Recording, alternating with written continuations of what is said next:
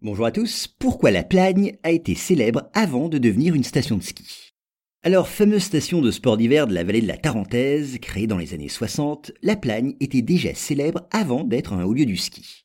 En effet, elle devait sa réputation à l'existence d'une importante mine de plomb argentifère. Soulignons d'abord que répartie sur deux sites, La Roche et La Plagne, la mine est ouverte sous le Premier Empire. Et c'est par hasard qu'en 1807, un artisan découvre dans cet endroit un filon de plomb argentifère qui a déjà dû être exploité dans un passé lointain. La mine est donc créée et changera souvent de main au gré des événements politiques. Après 1815, elle passe au royaume de Sardaigne, avant de revenir à la France en 1860, à la suite de l'annexion de la Savoie. Puis, au cours de sa période d'activité, la mine sera fermée à plusieurs reprises. Elle changera souvent de propriétaire avant de fermer définitivement ses portes en 1973. Alors pourquoi exactement était-elle exploitée?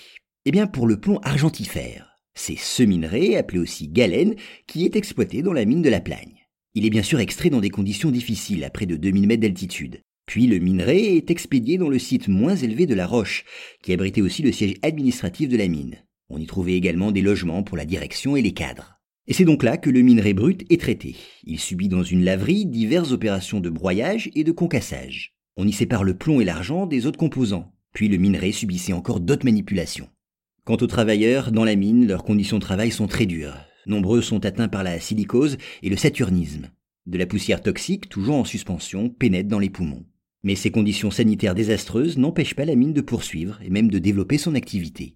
Enfin, c'est pour faire face aux exigences d'une production sans cesse croissante que la direction de la mine fait largement appel dans les années 50 à une main-d'œuvre immigrée en provenance surtout du Maghreb.